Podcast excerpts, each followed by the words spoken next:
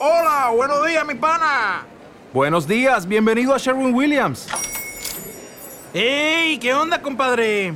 ¿Qué onda? Ya tengo lista la pintura que ordenaste en el ProPlus app. Con más de 6.000 representantes en nuestras tiendas listos para atenderte en tu idioma y beneficios para contratistas que encontrarás en aliadopro.com. En Sherwin Williams somos el aliado del PRO.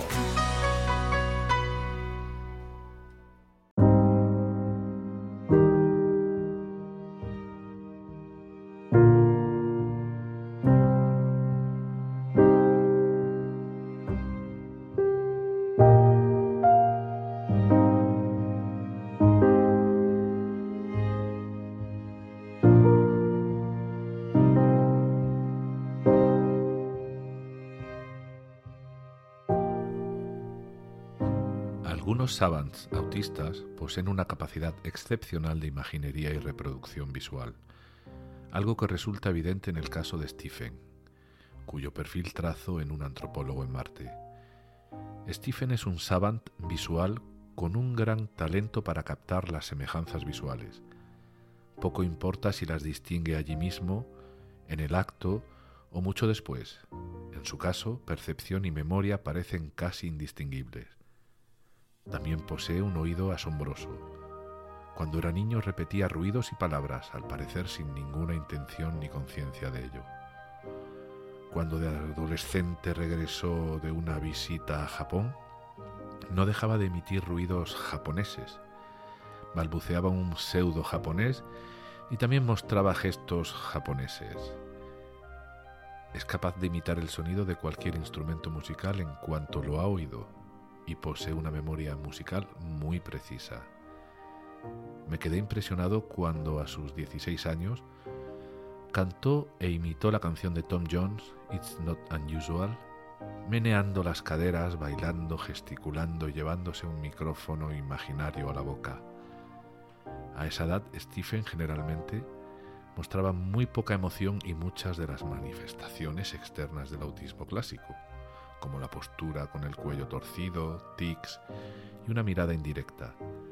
Pero todo ello desapareció cuando se puso a cantar la canción de Tom Jones, hasta el punto de que me pregunté si, de alguna manera misteriosa, había sobrepasado la imitación y de hecho compartía la emoción y sensibilidad de lo que estaba cantando.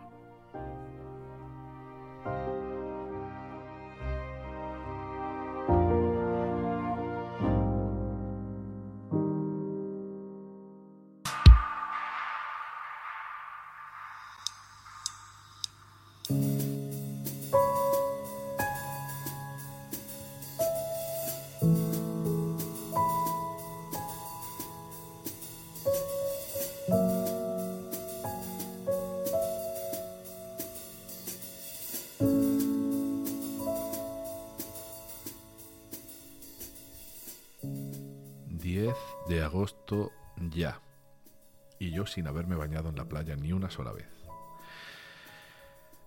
En fin, ¿qué tal? ¿Cómo lo llevas? Estés donde estés y cuando estés. Porque yo estoy en Punta Negra, Congo. Es de noche, como siempre que me pongo a grabar, para evitar que haya los menos ruidos posibles. Pero igual seguramente tú no estás en Congo, pero tampoco tienes por qué estar escuchándolo de noche, puedes estar en la playa, puedes estar en el coche, así que como lo llevas, estés donde estés y cuando estés. Bueno, ¿cómo se te presenta el mes de agosto si es que estás escuchando el episodio en los días en los que sale publicado? Espero que espero que bien, que te encuentres bien y es lo que espero, pero ya sabes que más allá de la formalidad sentida de desear que estemos bien, se impone la realidad muchas veces, o siempre, siempre se impone la realidad. Y a veces no se está tan bien o nada bien. Si ese es el caso y aún así te has dispuesto a escuchar este episodio, entonces mil gracias por tu arrojo. Mm, nada, ponte a gusto, ajustate los cascos y déjate llevar por lo que Sax nos va a traer hoy. Pero también déjate llevar por lo que te voy a contar al margen de Sax. Es, a ver, había pensado traer hoy un tema diferente al que nos trae, al que con el que llego hoy, ¿vale? Comencé a pensar en el episodio hace en el episodio que al final no llega hoy, hace unas tres semanas, pero era complejo. Era complejo lo que quería hacer. Si quería hacerlo bien tenía que desempolvar libros de asignaturas ya estudiadas para poder hacer una buena introducción al tema que quería tratar. Además la idea era también que ese episodio fuese el primero de una serie de dos. No porque los episodios formasen parte de, de un mismo texto o vídeo como estos dos anteriores, no. De hecho, los episodios estarían basados en dos libros distintos de Sachs, pero es cierto que los temas sí tendrían relación. Entonces, ¿qué he hecho al final? Pues los he aparcado para cuando tenga cabeza y tiempo para montar todo eso. Y hoy vamos a venir a hablar de, creatividad al menos de creatividad como Sachs nos la plantea en uno de sus ensayos que forman parte del libro El río de la conciencia del 2017, que como dijimos en el episodio anterior es el primer libro publicado después de su muerte y bueno, el primer libro con material inédito, pues a los dos o tres meses de morir se publicó su librito Gratitud, que contenía una recopilación de escritos que esos sí ya se habían publicado en el New York Times. Así que el, yo creativo, eh, que es el título de este episodio, coincidiendo con el título de ese ensayo en el que nos basamos hoy, pues tratará de la creatividad desde un punto de vista de la conciencia, que como nos dijo Rick Burns en el episodio pasado, era uno de los temas obsesivos de Sachs cuando ya era médico y era escritor consolidado. Además, Además, eh, si te acuerdas del episodio anterior, hay un momento al final del episodio anterior en que vemos que un amigo de Sax le pregunta a este, diez días antes de morir, ¿qué haces, Oliver? Y este le responde, estoy escribiendo sobre creatividad. Y, y bueno, justamente tenemos este ensayo sobre creatividad en un libro póstumo de Sachs, El río de la conciencia. Y yo me juego, me juego lo que sea que estaba escribiendo precisamente este ensayo en aquellos, en aquellos últimos días.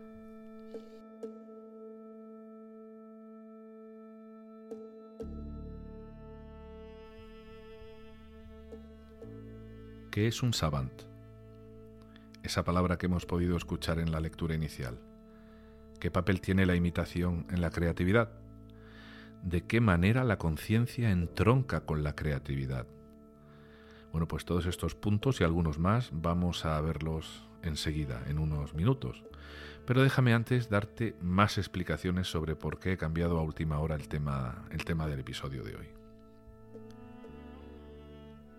Si sigues el podcast sabrás que ando con los estudios del grado de psicología y que cuando se acerca la fecha de olvidarme del mundo para dar el último empujón al estudio, hago un parón en el podcast hasta que termino los exámenes. Lo, he hecho ahora en junio y lo hice pues el verano pasado, en febrero, ¿verdad? Si, si, estuviera de vacaciones realmente no me haría falta hacerlo, ¿no? Pero, pero estoy trabajando y muchas horas y estudiando y se me hace muy complicado dedicarle un tiempo de calidad al podcast si quiero mm, tratar temas más complejos, ¿no? Para demontar. Entonces, como precisamente hicimos hace un par de meses, vamos a descansar de estos paseos y vamos a regresar sobre la tercera semana de septiembre los episodios que tenía pensados necesitaban de su tiempo, como he dicho antes, y ahora, ahora era imposible hacerlo. Ya los haré, ¿eh? bien al retomar el podcast en septiembre un poquito más adelante. En los primeros episodios de, de nuestro podcast, de Paseando con Oliver Sacks, comenté que intentaría tratar los temas de neuropsicología desde la perspectiva de un estudiante de psicología y con la cautela que ha de tener alguien que no es médico o psicólogo. Bueno, si los exámenes de septiembre me salen bien, podría terminar la carrera en junio del año que viene. Y si lo consigo, pues ya me sentiré algo más aliviado y legitimado para poder hablar de todos estos temas de una manera más segura y más honda. Eh, yo también intento refrenarme. Y creo que, que, que, terminar la carrera va a ser, va a ser como lo que necesitó Sachs ¿no? cuando publicó su libro y pudo decir abiertamente que era gay. ¿no? Pues yo voy a necesitar, voy a necesitar eso para, para poder entrar en otras profundidades con los temas. Voy a necesitar tener el título. Eh, creo que si voy también teniendo más tiempo y llego a terminar la carrera, podré sentirme más a gusto y por supuesto más responsable si cabe del contenido que haga aquí. Y espero que esto repercuta en, su calidad. Pero bueno, también tendrás que hacer ese ejercicio tú de asimilación, acomodación si los episodios se tornan más técnicos. ¿eh? Aunque es cierto que será mi trabajo, por supuesto, el que se entienda todo lo que todo lo que aquí se diga.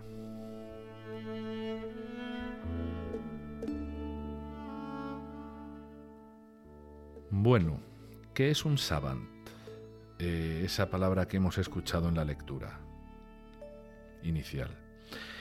El síndrome de Savant o síndrome del sabio es un conjunto de síntomas cognitivos anómalos que algunas personas con desórdenes mentales y también con algunas de sus capacidades físicas mermadas eh, presentan, ¿vale? Presentan estas personas muy altas o muy altas capacidades en algunos campos, en algunos aspectos, y, esto evidentemente también se da en, perfiles del, espectro autista. El caso de Stephen, la persona con Savant, que Sachs nos comenta en la lectura, presenta esas capacidades de reproducir la memoria o de reproducir de memoria, mejor dicho, grandes listas de datos o de palabras, o de reproducir a la perfección los gestos, ¿no? En el caso de, este, de Stephen, eran aspectos, aspectos, como decía Sachs, aspectos auditivos, ¿no? Sobre todo, ¿no? Aspectos visuales, eran aspectos visuales, era muy bueno para, para imitarlos. Y, y bueno, Sachs a estas reproducciones le, llama automatismo reproducciones superficiales. Sin embargo, Sachs llega a preguntarse en este texto inicial si Stephen había pasado del mimetismo, habría pasado del mimetismo básico, digamos, de la imitación básica, a algo más elaborado, ¿no? A algo a lo que se le podría, a lo que podría llamarse creatividad o arte. Se pregunta si Stephen compartía de forma consciente y de forma intencionada la expresión de las emociones y la sensibilidad que Tom Jones expresa cuando, cuando se movía y cantaba It's Not Unusual. O era quizá algo intermedio o algún otro punto de la línea dimensional, ¿no? que va entre la imitación pura de algo a la capacidad creadora. Eh, es que están relacionadas la imitación y la creatividad. Y bueno, nos podría o nos podrá parecer normal que alguien baile y exprese emociones cuando interpreta una canción, pero estamos hablando de, un autista, de una persona que si te acuerdas en el episodio en el que tratamos este tema, el episodio, el episodio 14, también referido en el episodio anterior, pues estas personas tenían mermada, o mejor dicho, no desarrollada aquello a lo que llamamos la teoría de la mente, ¿no? Algo así como la capacidad de reconocer en alguien un punto de vista distinto al del autista que observa en esa, en esa persona. Algo así como empatizar. Pues vamos a ir deshilachando todo esto. No siempre desde una perspectiva del autista, vamos a hablar de la creatividad también en personas neuronormativas, pero es un, es un buen ejemplo poner a, un, a alguien con este con este problema, con este síndrome, con el autismo, pues para, darnos cuenta de que a veces las imitaciones que puede hacer una persona son imitaciones tal cual, sin tener contenido mentalista, digamos, y otras imitaciones hechas por otras personas sin este tipo de problemas, que son perfectamente, además de la imitación, son sentidas. ¿no? Pero bueno, vamos a ir, vamos a ir viéndolo. ¿Qué nos dice Sachs? Bueno, Sachs nos dice que la inteligencia, la imitación, el talento y la creatividad no llegan a ninguna parte sin una base de conocimiento y pericia. Y que para lograr esto la educación tiene que estar bastante estructurada y centrada. Antes de seguir, quiero comentarte, este es un, es un episodio en el que todos nos vamos a ver... Mmm, todos nos vamos a ver reflejados, porque no, como he dicho anteriormente, no trata específicamente del autismo, trata de la creatividad en general. Así que bueno, creo que creo que te vas a ver reflejado, reflejada, porque porque es algo, es algo que realmente nos ocurre a, ocurre a todos, ya, ya lo verás. Bueno, pues eh, dice Sachs que bueno, que la educación, evidentemente, tiene que estar estructurada y tiene que estar centrada pero que si la educación es muy rígida, muy encorsetada y carente de, del esfuerzo implícito en, ese acto de, construcción del conocimiento, pues la mente activa y preguntona del niño ¿eh? con el tiempo puede ir quedándose en nada. Es cierto que hay niños excepcionales que se aburren con la educación formal, o sea, yendo a la escuela, y necesitan autoaprendizaje, necesitan aprender cosas por ellos mismos. Pero aún así esto, ¿vale? este autoaprendizaje necesita que tenga una estructura. Por eso es importante a los niños con altas capacidades saber redirigirlos a su nivel, ¿vale? Dentro de, su nivel más elevado. En cualquier caso, parece que, que, bueno, que es algo común a todos los creativos, ¿no? Una, el que haya una asimilación voraz en la imitación de modelos, ¿no? aunque esto no sea creativo en sí mismo, pero sí que es un buen predictor de la creatividad en un niño, ¿no? el, el que comience a imitar.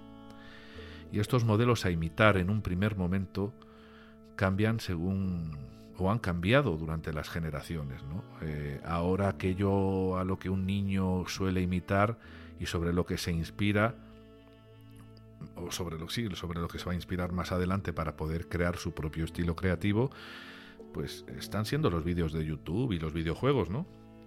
Hasta hace no mucho, al menos en mi generación, eh, era casi exclusivamente el cine o la música, también la literatura, pero el cine y la música sobre todo, y años atrás, al menos en los años en los que Sachs era joven, evidentemente la casi la única fuente de inspiración era la literatura. Eh, si te acuerdas en el episodio 24, ahora me refiero al 24 que se titulaba La enfermedad sí tiene quien la escriba, que por cierto salió publicado en Semana Santa, esta Semana Santa, y me, advirtió un amigo que para esas fechas no publicase episodios, que la gente andaba de vacaciones y que no los iban a escuchar, no lo iban a escuchar. ¿Y qué razón tenía? pues es uno de mis favoritos y es el que menos escuchas ha tenido de todos los episodios de este, de este podcast. Así que si no lo has escuchado, el 24, la enfermedad sí tiene quien la escriba, mm, ponlo en tu lista. Anda. ¿Vale? Ponlo en tu lista y escúchalo cuando, cuando puedas. ¿Por qué digo esto? Bueno, porque en ese episodio, en el 24, eh, hablamos un poquito de, bueno, de esta escritora y esta pensadora, Susan Sontag, y justamente Sachs nos la trae en esta historia. Ella nos cuenta que...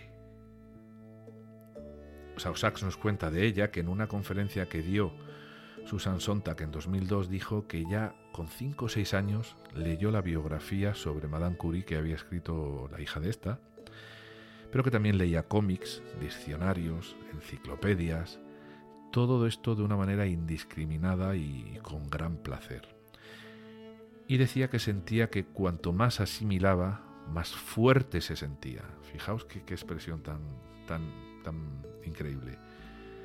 O sea, sentía fortaleza, ¿no? Conforme más leía, más asimilaba. Más, dice ella, se le ensanchaba el mundo. Y ella se pregunta en, en aquella conferencia, se pregunta, ¿esto era creativo? Y se responde, no, simplemente me estaba atiborrando, eh, era una glotona mental, según ella, y a medida que se nutría de todo, afilaba sus, sus habilidades por la imitación. Así que si leía algo de Poe, de Edgar Allan Poe, pues se ponía a escribir algo como Poe.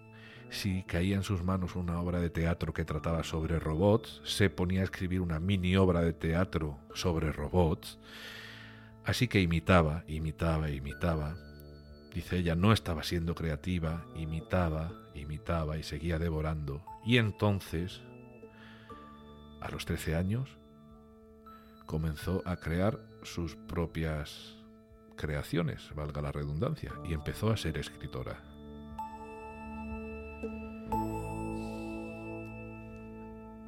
Hagamos una pequeña pausa aquí y reflexionemos. Mm, esto, he dicho antes, que nos iba a resultar familiar a todos.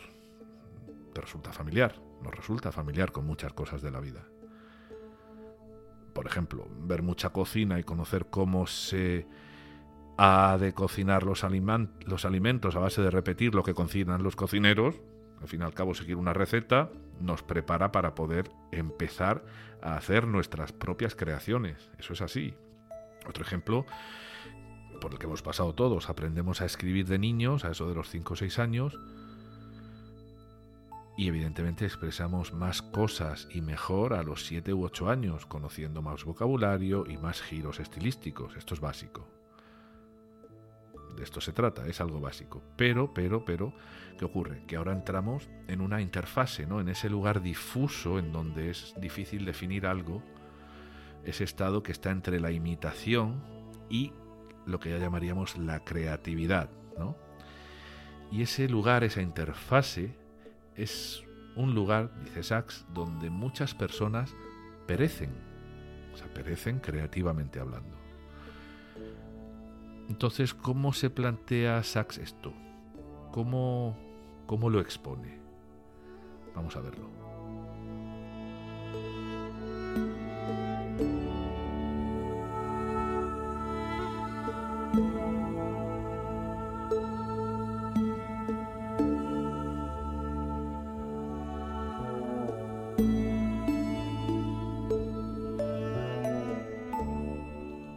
Hay personas que después de pasar por el aprendizaje pueden quedarse en el nivel de dominio técnico sin alcanzar una auténtica creatividad.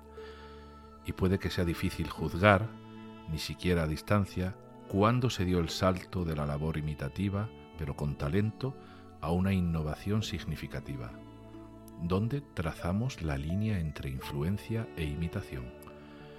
¿Qué distingue una asimilación creativa, una profunda urdimbre de apropiación y experiencia del mero mimetismo.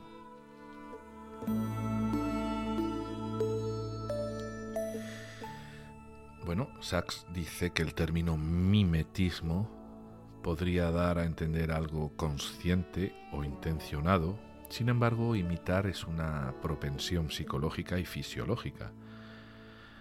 Basta con recordar que los animales imitan y los niños pequeños y esto lo explicó muy bien Piaget, imitan sin tener apenas el córtex prefrontal y sus funciones ejecutivas desarrolladas, así que parecería un impulso, no una programación con el fin de aprender.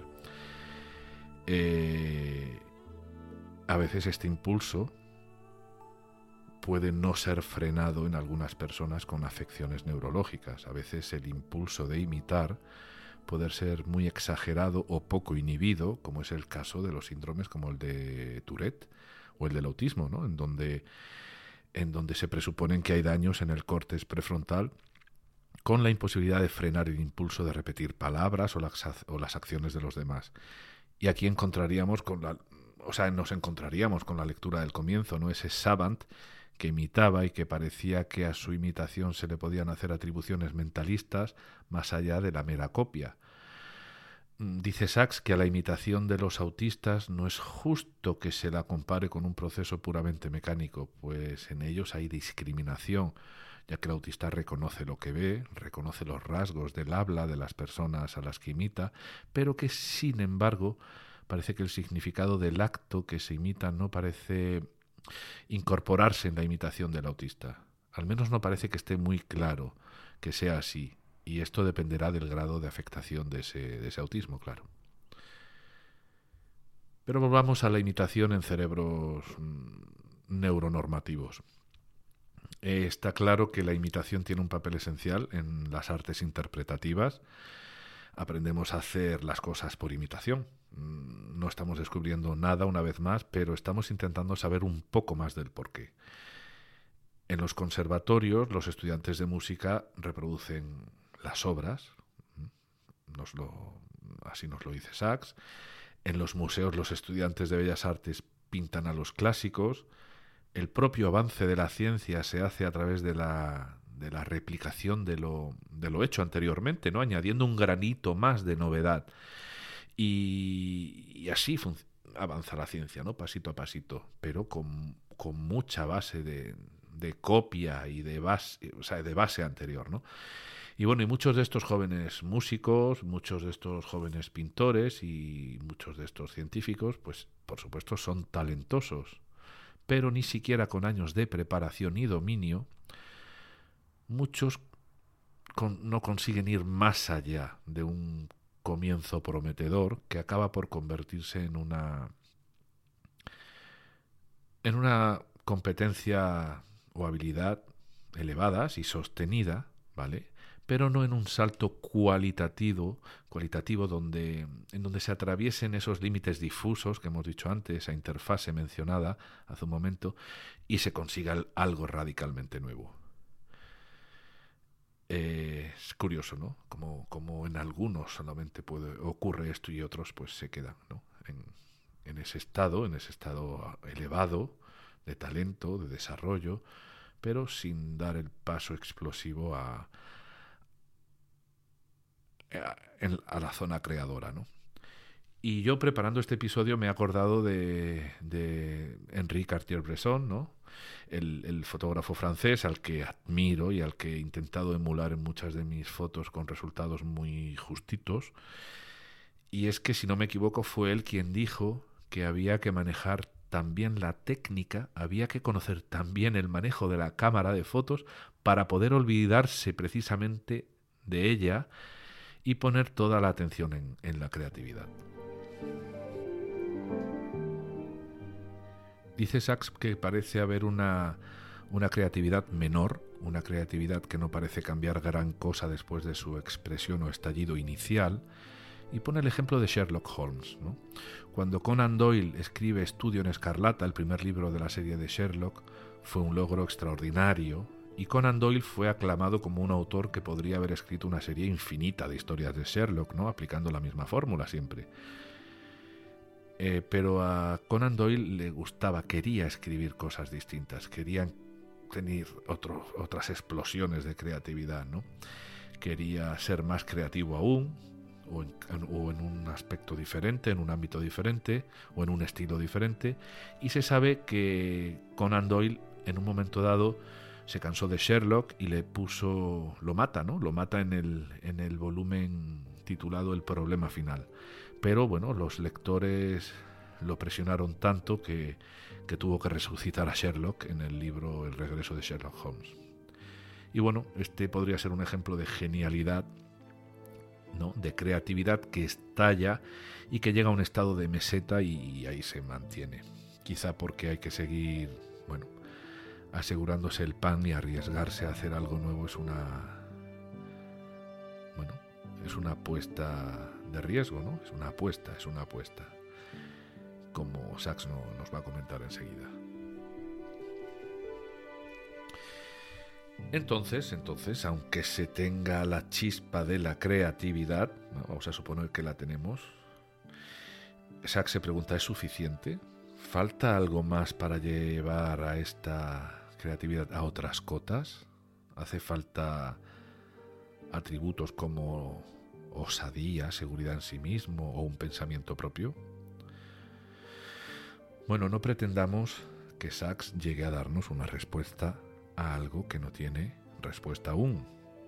Además, si seguramente este señor de 82 años, a 10 días antes de morir, se pone a escribir este ensayito sobre la creatividad y lo único que quiere es hacer un pues un, trabajo de, pensamiento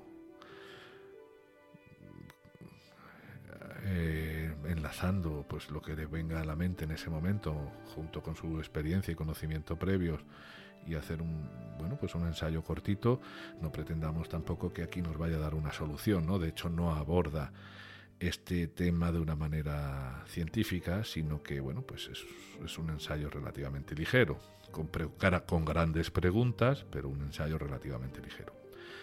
Pero lo que sí hace es aproximarse a través de sus preguntas y de sus hipótesis a bueno a rincones, a lugares que nos deja arrinconados y que nos dice, oye, pues que alguien siga con esto, ¿no? Que alguien siga con esto porque a mí no me da tiempo.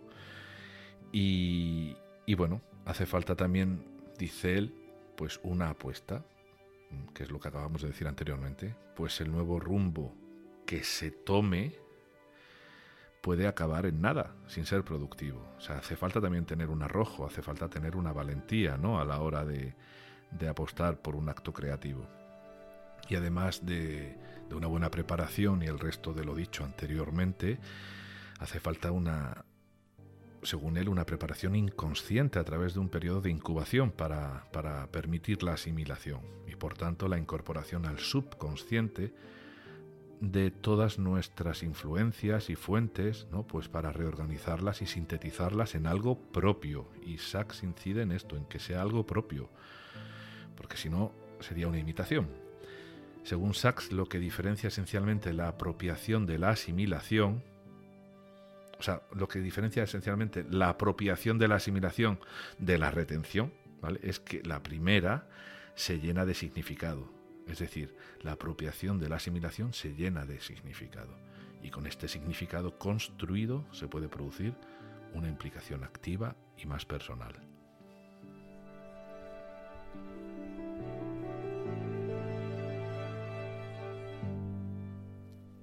Leo literalmente.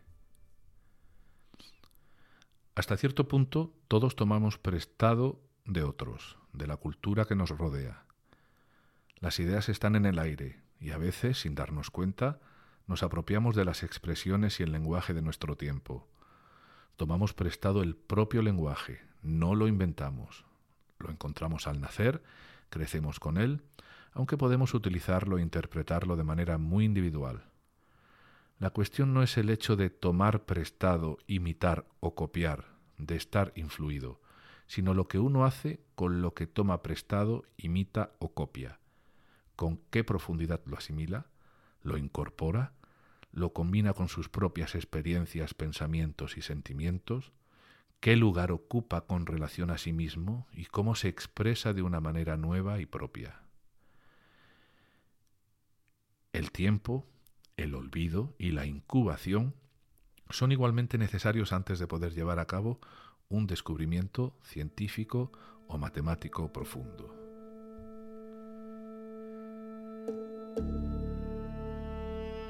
Bueno, y enseguida Sachs nos ilustra con el ejemplo de un gran matemático, Henri Poincaré Poincaré, eh, y este matemático relata en su biografía, escribe en su biografía, que después de tener una gran idea repentina que tuvo sobre la resolución de unas ecuaciones y de darle muchas vueltas y muchas vueltas, no daba con la solución. Hasta que dejó de darle vueltas y un día dando un paseo sobre un acantilado se le acabó revelando la solución al problema. Así que parece ser que hay una actividad inconsciente que está activa y que es intensa durante el periodo en el que el pensamiento consciente deja al margen el problema en cuestión y se dedica a otras cosas. Y como dice Sachs, no hablamos de un, de un, inconsciente freudiano rebosante de temores y de deseos reprimidos, tampoco hablamos de ese inconsciente cognitivo, ¿verdad? Que nos permite conducir un coche sin estar totalmente pendiente de lo que hacemos, ¿verdad? Lo hacemos automáticamente. No, no se trata ni de uno ni, ni del otro. Nos dice que de lo que se trata es de la incubación de problemas enormemente complejos llevados a cabo por un yo oculto y creativo capaz de discernimiento que es capaz de elegir, de adivinar y sacar sus conclusiones, y que al parecer es así, pues ese estado parece tener éxito en donde el pensamiento consciente parece que se bloquea. Pero claro, antes de bloquearlo, eh, diría, antes o sea, antes hay que bloquearlo a ese, a ese consciente de trabajo y de discernimiento, ¿no? Para poder dejarlo reposar, ¿no? Y que luego la solución pues pueda llegar en un momento de reposo. Esto, esto se explica. Esto se podría explicar evidentemente con a nivel neuronal, cuando las neuronas establecen las conexiones y cuando tras un periodo de reposo, pues esa zona que establece esas conexiones, bueno, pues de alguna manera se, van, se van regulando, no hay una parte inconsciente que no controlamos y que va, ¿vale? Como, como ese enanito escondido buscando, buscando, buscando una solución. Algo así como cuando estudiamos mucho y estamos muy embotados y no sabemos más y creemos que no sabemos y basta con una noche de sueño para que eso se asiente en la memoria, ¿eh? se, cree la, se, crea, se vaya creando una huella neuronal y a la mañana siguiente vemos las cosas de otra manera y por supuesto que nos acordamos, ¿no? Por supuesto que nos acordamos, como cuando estamos saturados antes de un examen y decimos, creo que no me acuerdo de nada. Y luego llegamos al examen y nos acordamos. Si no es de todo, pues de muchas cosas, ¿no? Bueno, pues ya al final del ensayo Sachs se pone, se pone algo más científico, ¿vale? Por supuesto que él sabe que detrás de sus expresiones de ir por casa como, como esa que acaba de decir, de que hay un yo oculto que es capaz de adivinar, ¿vale? Él sabe que hay una masa cerebral que se encarga de que todo esto esté absolutamente orquestado.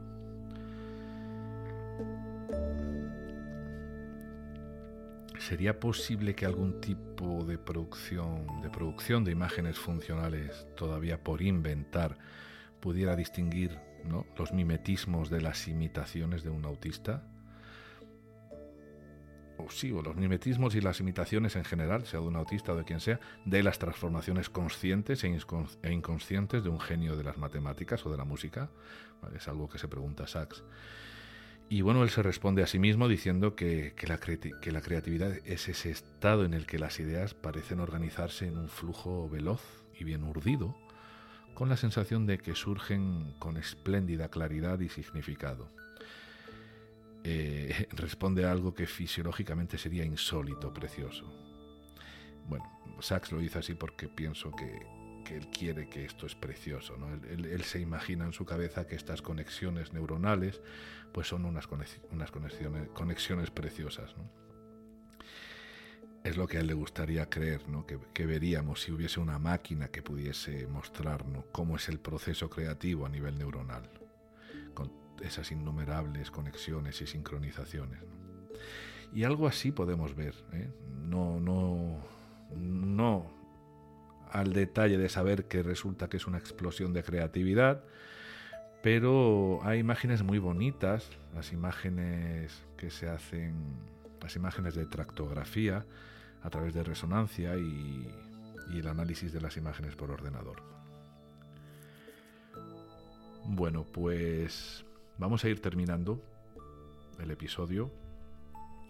Vamos a terminar de forma rápida, nos vamos yendo.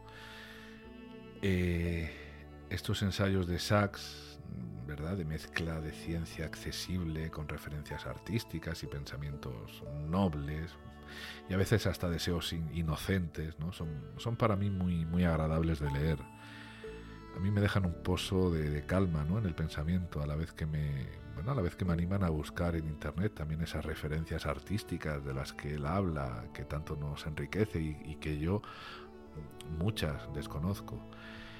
Eh, ya lo hemos dicho alguna vez que bueno, que es maravillosa esa cadena de referencias que nos dejamos los unos a los otros, ¿verdad? Para seguir tirando del hilo de la curiosidad por conocer cosas nuevas. Sí. Por cierto, por cierto, he dicho antes las tractografías. Si no has visto nunca una tractografía, teclea esta palabra en Google y verás qué, belleza, verás qué bonito. Verás los tractos del cerebro, o sea, es decir, los grupos de conexiones, ¿vale? Los, grandes axones que conectan neuronas, ¿vale? Entre relativamente largas, ¿vale? Axones muy largos, por eso se llaman tractos, que conectan núcleos o zonas del cerebro y que a través de la resonancia y del, procesamiento del ordenador podemos verlas en distintos colores, ¿no? según su activación. Es, precioso, es maravilloso. Es como si fuese una imagen nocturna.